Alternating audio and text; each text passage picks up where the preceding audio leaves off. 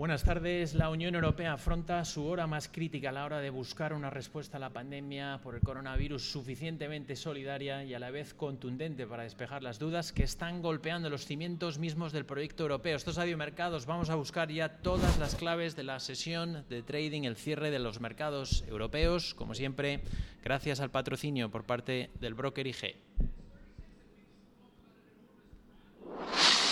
Potencia sus inversiones con los nuevos Turbo 24. El primer turbo cotizado 24 horas de lunes a viernes creado por IG.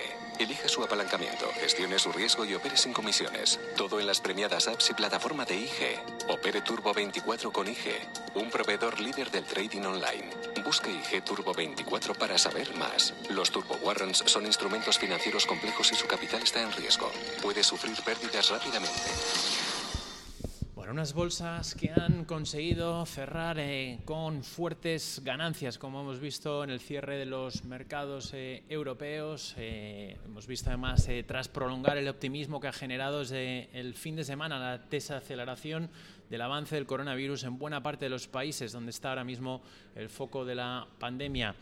Eh, de hecho, el gobernador del estado de Nueva York, el más afectado en, Estados Unidos, Andrew Cuomo, anunciaba que por fin hay signos de que las infecciones y las muertes se están frenando. Italia ha registrado el menor número de nuevos casos en al menos tres semanas. Francia ha mostrado también desaceleración en los nuevos casos. España es su, menor cifra de fallecidos desde el 23 de marzo y en Alemania también empieza a mostrar aplanamiento en la curva, en lo que supone una ventana de esperanza entre las opciones de que el pico de la pandemia haya podido pasar ya o esté ya en la mayoría de los países. Las cifras, eso sí, siguen siendo desaladoras a nivel global, con más de 1.250.000 personas infectadas y más de 70.000 fallecidos a nivel global. Los inversores, eh, eso sí, siguen pendientes del impacto económico del coronavirus, hoy con doble advertencia importante de Alemania. Por un lado, los institutos económicos germanos han avanzado que habrá una dura contracción económica este año eh, en torno al 4,2%, aunque al mismo tiempo vaticinan un crecimiento nube, una fuerte recuperación con crecimiento del 5,8% en el año 2021. Y por otro, el Instituto IFO ha advertido que espera una drástica caída de la producción industrial en marzo como consecuencia de la pandemia y la paralización de buena parte de la actividad económica. Su índice de expectativas ha alcanzado un récord negativo, eh, una caída en menos 20,8%.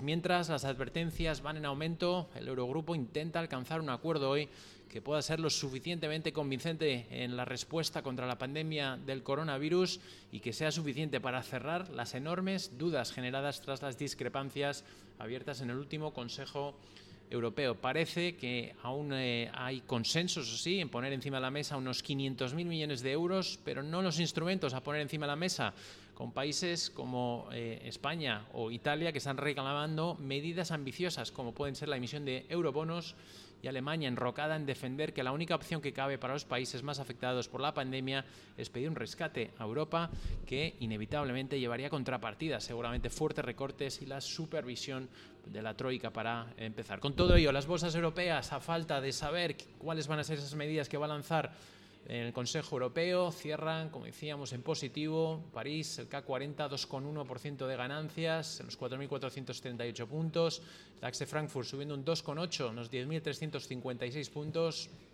El Eurostock 50, ganancias del 2,1 cierran los 2.856 puntos, Londres 2,06%, 5.697 para el FTSE 100 y Milán 2,1 también de ganancias, cerrando los 17.411 y por último aquí en Madrid, el IBEX 35 cierra con ganancias del 2,1 y cerrando cerca de los 7.000 puntos. En el plano empresarial, a nivel de noticias corporativas, hoy hemos visto cómo EasyJet, que ha liderado el despegue bursátil de las aerolíneas con un rally pues ha estado subiendo cerca de un 26%. Las ayudas públicas del gobierno británico a EasyJet, la mayor subida, de hecho, ha sido una jornada de fuertes subidas para el sector, en la cual hemos visto también cómo se ha contagiado IAG, que eh, ha disparado más de un 14% en el IBEX, y también hemos visto cómo el índice sectorial Eurostock Europe Total Market Airlines ha disparado de media un 11%. Airbus también detiene la producción en Estados Unidos por el virus.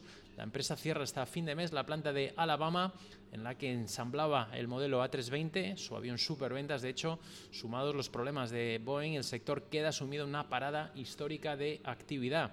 La firma textil alemana Hugo Boss ha decidido suspender el pago del dividendo correspondiente al ejercicio 2019 para reforzar eh, la estabilidad y flexibilidad financiera de la compañía ante los retos, no, nuevos retos planteados debido al coronavirus. El grupo franco-holandés Air France KLM necesitará rápidamente ayuda financiera dado el parón casi total de su actividad y considera imprescindible el apoyo público de los dos estados que están en su capital. ArcelorMittal ha presentado este lunes una solicitud de aplicación de un expediente de regulación de empleo, temporal por fuerza mayor para todos sus centros de trabajo en España, a la vez que ha iniciado un proceso de negociación con todos los sindicatos para presentar otro por causas Por nuestra parte, desde Radio Mercados, muy pendientes de la jornada de hoy, de todas las noticias, sobre todo en torno al avance del coronavirus, pero también, por supuesto, pendientes de ese Consejo Europeo. Vamos a seguir eh, siguiendo esa eh, conferencia online que están llevando a cabo hoy.